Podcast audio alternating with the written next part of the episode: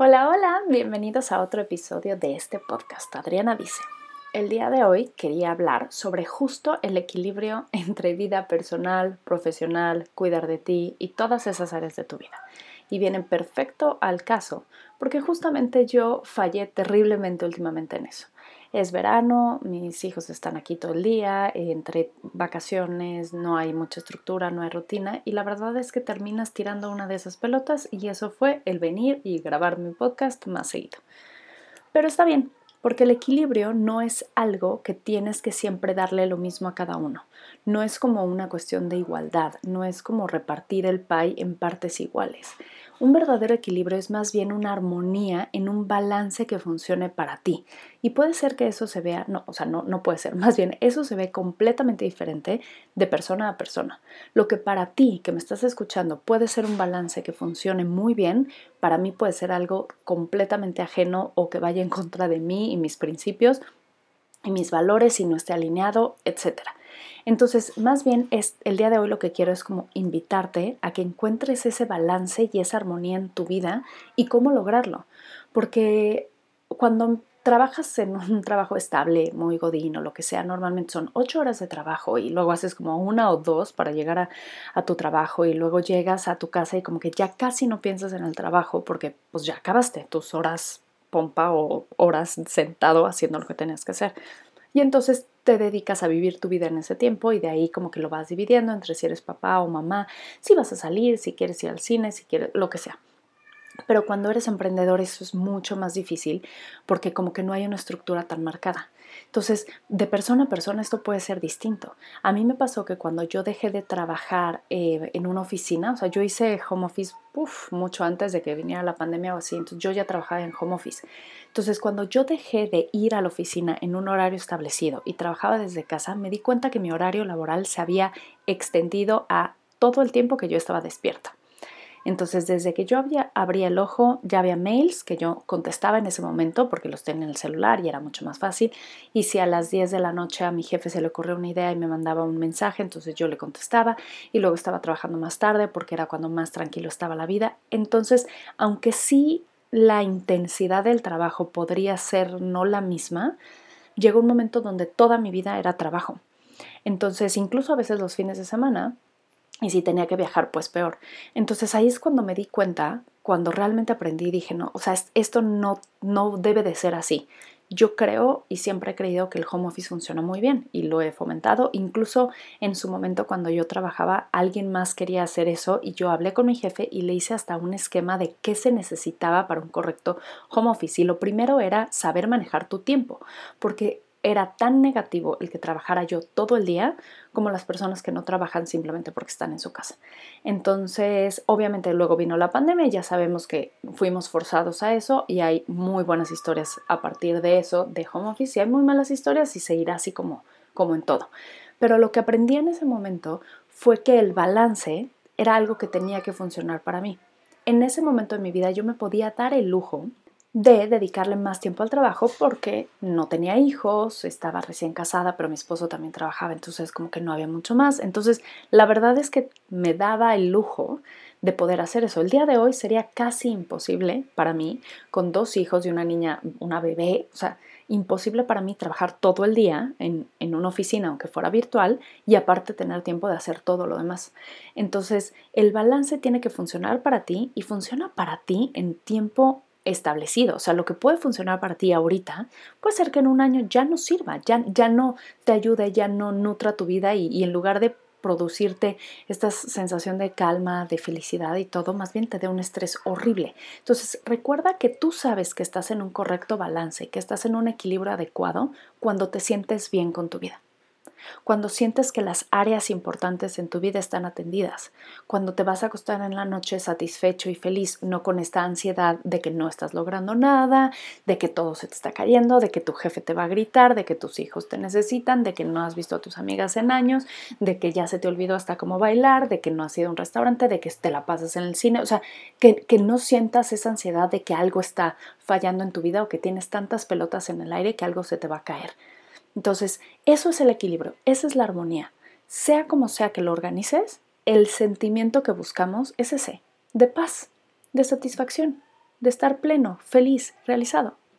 Y el día de hoy te quiero dar cinco formas que puedes lograr este balance, como para que empieces, como que hagas hoy una pausa en tu vida, mañana o lo que sea, y digas, ok, si yo quiero tener este, esta vida armoniosa, esta vida en equilibrio, ¿cómo lo puedo hacer? Em, no es que unas sean más importantes que otras, pero bueno, punto número uno, prioridades. Es muy importante que tú sepas cuáles son tus prioridades, no lo que dicta la gente, no lo que el vecino hizo, no lo que dicen en la tele, no, tus prioridades, qué es lo que tú quieres lograr. Entonces les voy a poner un ejemplo. Si tú eres una emprendedora que te dedicas a hacer pasteles de fondant súper bonitos, súper profesionales y quieres crecer tu negocio para posicionarte como una de las mejores en la zona poniente de la ciudad, por decirlo así, y tú le estás dedicando muy poco tiempo a eso, algo está mal. Porque tu prioridad es llevar tu negocio hacia cierto lado, todo, todo eso. O sea, como hacer algo, pero en el tiempo, en el día a día, no haces nada para lograrlo. Entonces no has cocinado un pastel en el último mes, pero tu sueño es ser la mejor pastelera, entonces no va a funcionar. Entonces tienes que saber cuáles son tus prioridades y no a un largo plazo de 10 años, porque va de nuevo, el equilibrio es ahorita. Entonces busca, pensemos aquí a final de año, ¿qué es lo que quieres lograr? ¿Qué es lo importante para ti? O hay mucha gente que dice, no, para mí lo más importante son mis hijos. Ah, qué bueno, ¿y qué haces con ellos? No, pues llego ya que se durmieron, en la mañana les doy desayunar rápido, les pego tres gritos para que se arreglen para la escuela, los llevo ya. Entonces, si realmente son tu prioridad, necesitas hacer tiempo de calidad con ellos. Entonces, esa es la forma de poder pegar. Va de nuevo, no tiene que ver con la cantidad de tiempo, sino calidad, que es otro de los puntos. Pero necesitas saber cuáles son tus prioridades para poder acomodar tu vida en torno a ellas. El número dos es poner límites. El trabajo, las responsabilidades siempre van a estar ahí, esperándote. El trabajo es lo más fiel que hay, porque ahí siempre está. Siempre te está esperando, siempre va a haber más chamba, siempre va a haber otro pitch que hacer, siempre va a haber otra clienta que atender, otro problema, siempre. Entonces yo me acuerdo muy bien, mi mamá me decía mucho que cuando yo estuviera enferma mi jefe no me iba a traer sopa de pollo. Entonces que tuviera muy claras mis prioridades. Obviamente en ese momento de mi vida yo sentía que mi mamá estaba loca, pero no, o sea, lo que aprendí es exacto. O sea, no, no debes de poner todo tu tiempo y empeño en algo que no es lo que te llena tu vida. Entonces, pon límites, porque el trabajo siempre va a quererse comer todo lo tuyo, todo tu tiempo. Entonces, incluso si tú trabajaras 14 horas al día, te juro y te prometo que tendrías trabajo para 16 horas. Entonces, el límite, o sea, quien tiene que defender tu tiempo personal, tu tiempo de familia, tu tiempo del cine, de esparcimiento, de, de cuidado propio, de self-care, quien lo tiene que proteger eres tú. Nadie más lo va a hacer. No va a venir tu jefa a decirte, ay, sabes que te veo un poco cansada, ¿por qué no te vas a dar un masaje y vuelves en dos días? No va a pasar. Y si la tienes, abrázala, abraza a tu jefa el día de hoy muchísimo y dile, todos te envidian. Pero la mayoría no lo tenemos. Entonces tú eres quien tienes que defender eso. Esa es tu chamba, defender tu vida del trabajo. Porque el trabajo así es. Siempre va a haber más, siempre va a haber expectativas más altas y más trabajo y bla, bla. Entonces tienes que poner límites claros. Tienes que ser muy clara con tu familia, con tu vida privada, con tu trabajo, de qué es lo importante y cuáles son los límites. Si tienes un trabajo de oficina y el horario está establecido, es más fácil, pero si eres emprendedora, igual tienes que establecer ciertos horarios. O si de repente tu jefe te empieza a pedir que te quedes más tarde, más tarde, más tarde y cada vez es una hora, dos horas y ahora está saliendo a las 10 de la noche, oye, a ver, alto, ¿no? Entonces es necesario volver a establecer límites. Los límites te ayudan, bueno, amo los límites, que espero que ya lo sepan. Pero los límites te ayudan a establecer justo esta como marco donde tu vida pueda fluir. Si no tienes este marco, este, este como caminito o esta brecha, no puedes fluir. Entonces, esos son los límites. Sin un, sin un cauce, o sea, el río no es río, se vuelve lago. Entonces, ese es el límite. Y es tu trabajo marcar los límites para cuidar y proteger lo que para ti es importante. Y muchas veces este es el caso de la vida personal y la vida de familia, porque el trabajo ahí va a estar y siempre va a haber más y siempre van a necesitar más de ti. Entonces, nada más como pongamos atención en esa parte, porque por si el trabajo fuera, por si nuestros jefes fueran o incluso los, que somos emprendedores, pues siempre va a haber algo. Tres, manejo del tiempo. Sí, eh, cuando te decían en me acuerdo perfecto que cuando hice este examen para ver qué estudiaba, eh, de carrera, el típico de orientación vocacional, me, salió eh, manejo del tiempo libre. Entonces yo, yo quería llorar, o sea, yo dije, significa que no soy buena para nada y ya así es como, ay, ¿qué carrera le ponemos a esta vieja? No, pues ponle ahí manejo del tiempo libre. Y ni siquiera sé si exista eso como, como carrera, pero mm, un poco sí, ahora me, me caigo en el, en el entendido que es muy importante el manejo del tiempo, no el tiempo libre, pero el tiempo. Si eres muy mala manejando el tiempo, vas a fallar en todo. Entonces, ahora es la era en la organización. Si quieres tener un calendario físico pegado muy lindo en tu casa, hazlo. Si eres más electrónica en el celular, hazlo. Si necesitas alarmas, ponlas. Si necesitas tiempo, ponlo. Si necesitas llevar tu agenda en el celular, hazlo. Si lo necesitas en físico, tenlo. Si lo necesitas en ambos lados porque se te olvida, hazlo. Si necesitas decirle a Alexa que te recuerde. El punto es, entre más organices tu tiempo, más vas a lograr cubrir tus necesidades, tus expectativas y menos vas a tener problemas o errores. ¿Qué significa esto? Si tú sabes qué cita tienes de aquí al resto del mes y por horarios y todo, es más fácil que las cumplas y no que termines diciendo, ay no, se me olvidó. Si no lo anotas en ningún lado, si nada más confías en tu mente, pues cosas se te van a ir. Es muy fácil el decir, ay, me acuerdo. La verdad es que no. Entonces ten listas, anótalo, o haz un Excel, haz un Word, ponlo en una libreta bonita, ponlo en una libreta horrible, hazlo en post-its, lo que a ti te funcione, pero eh, por favor que sea una forma de organizar un poco mejor tu tiempo, porque así es más fácil que logres cubrir todo. Número 4. Calidad contra cantidad. Ya lo había dicho, pero como les digo que no es el mismo tiempo para cada cosa, no así, 8 horas a dormir, 8 horas al trabajo, 8 horas a la familia. No, no funciona así. Pero sí, o sea, funciona mucho mejor la calidad. Es más importante que tú des tiempo de calidad a lo que estás haciendo en el momento en que estás haciendo que des tiempo vacío o tiempo hueco.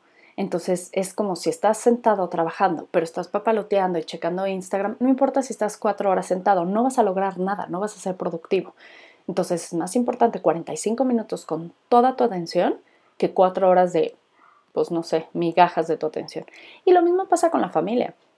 Si tienes pareja, si tienes hijos, es mucho más importante darles una hora de calidad en el día que darles cinco horas, pero tú en la tele o checando los reels y tus hijos ahí, ay, sí, ay, tomen el iPad y entreténganse. O sea, esas cosas no es tiempo de calidad, no cuenta como realmente un balance en tu vida. Más bien lo que estás haciendo es, pues no sé, viviendo una vida como mediocre y fallando en todo porque no estás en nada. Entonces, si es tiempo con tu familia y tú estás conectado al celular trabajando, estás fallando en el trabajo porque no estás al 100 ahí y estás fallando a tu familia porque no estás al 100 ahí. Entonces, intenta tener estos límites claros y enfocarte en calidad. Obviamente hay trabajos que necesitan tu atención, entonces si eres emprendedora y tienes clientes o lo que sea y estás con tu familia, perfecto, pero entonces avisas, oigan, tengo que contestar esta llamada, ahorita vengo. Entonces te alejas, te separas, contestas la llamada, pones tu entera atención en ese momento y regresas con tu familia con tu entera atención. Así lograste los dos de una forma perfecta, o casi perfecta, o súper imperfecta, pero al menos lo lograste. Y por último es esta parte de mindfulness. Ustedes saben que yo amo el tema, tengo un diplomado en mindfulness, hago muchísimos estudios al respecto y les juro que, mi, mi doctorado va a ir por ahí, por el estudio de la mente, porque me encanta. Entonces, mindfulness significa estar presente en el momento y ser consciente de lo que estás haciendo. O sea, estar como muy grounding, como muy en el centro. Eso es muy importante porque no es nada más esta cosa de calidad y cantidad, sino es vivir al 100 lo que estás haciendo. Entonces es como si subieras tu intensidad al 5% más, al 1000% más, al 100% más en lo que estás haciendo para disfrutarlo al 100 y luego cuando cambies de actividad lo mismo en ese momento. Pero también es una forma de conciencia de lo que está pasando. Y eso significa también reflexionar. Puede ser que lo que te funciona ahorita, la próxima semana ya no te funciona. O sea, para mí, ¿no? E, en este ejemplo del verano, pues yo manejaba mi tiempo de alguna forma o tenía un equilibrio de vida que fue completamente ultrajado y golpeado por el verano. No hay manera que yo siga funcionando con los horarios, con el manejo del tiempo, con la calidad, con el tiempo, cuando mi hijo está en la escuela o cuando no está. O sea, hay muchas cosas que en mi vida han cambiado que hicieron que este último mes nada de lo que antes funcionaba funcionara yo sé que volveré, ¿no? O sea, ya tendré otro momento de calma, pero entonces ahorita nada de esto funciona. Entonces, gracias a mi mindfulness y poder agarrar y ver y ser consciente de lo que está pasando, yo me detuve y dije, a ver, ¿qué está pasando? Pues es esto, es esto, tengo menos ayuda en casa, este, mi hijo está más tiempo, mi hija está sumamente demandante, tiene mamitis, está empezando a gatear, etcétera, etcétera. ¿Qué puedo hacer? Pues ahorita me toca agarrar la pelota del trabajo y dejarla en la mesa. Eso decidí yo, darme tres semanas, un mes, para decir, ahorita me enfoco en estas otras cosas y luego retomo. Entonces yo tuve que hacer esa reflexión gracias al mindfulness, a mi conciencia, a estar centrada, a ver, a poder ver mi vida y mi presente en cómo estaba y decir, ok, esto es lo que ahorita me va a funcionar para este mes y medio, dos meses de verano. Ya después, cuando regresen a clases, cuando retome la vida, cuando tenga más ayuda en casa, etcétera, etcétera, ya podré volver a hacer otro plan. Pero ahorita no funciona. Sí, escucharon esas voces en el fondo. Sí, efectivamente, mi hijo mayor vino a buscarme y ahora tengo a la nueva gateadora en mis piernas. Así que este podcast se va a tener que acabar un poco antes. Lo bueno es que ya habíamos acabado con esos cinco tips. Entonces, lo que les digo es, el equilibrio sí se puede, el balance sí se puede, la armonía sí se puede. Busquen algo que les funcione a ustedes en este momento de la vida, que los haga sentir plenos, equilibrados, en paz y felices. Si necesitan más consejos, si necesitan un poco más de guía, ya saben dónde encontrarme. Y los dejo por el momento, pero nos vemos muy, muy pronto por aquí o por mis redes sociales. Bye.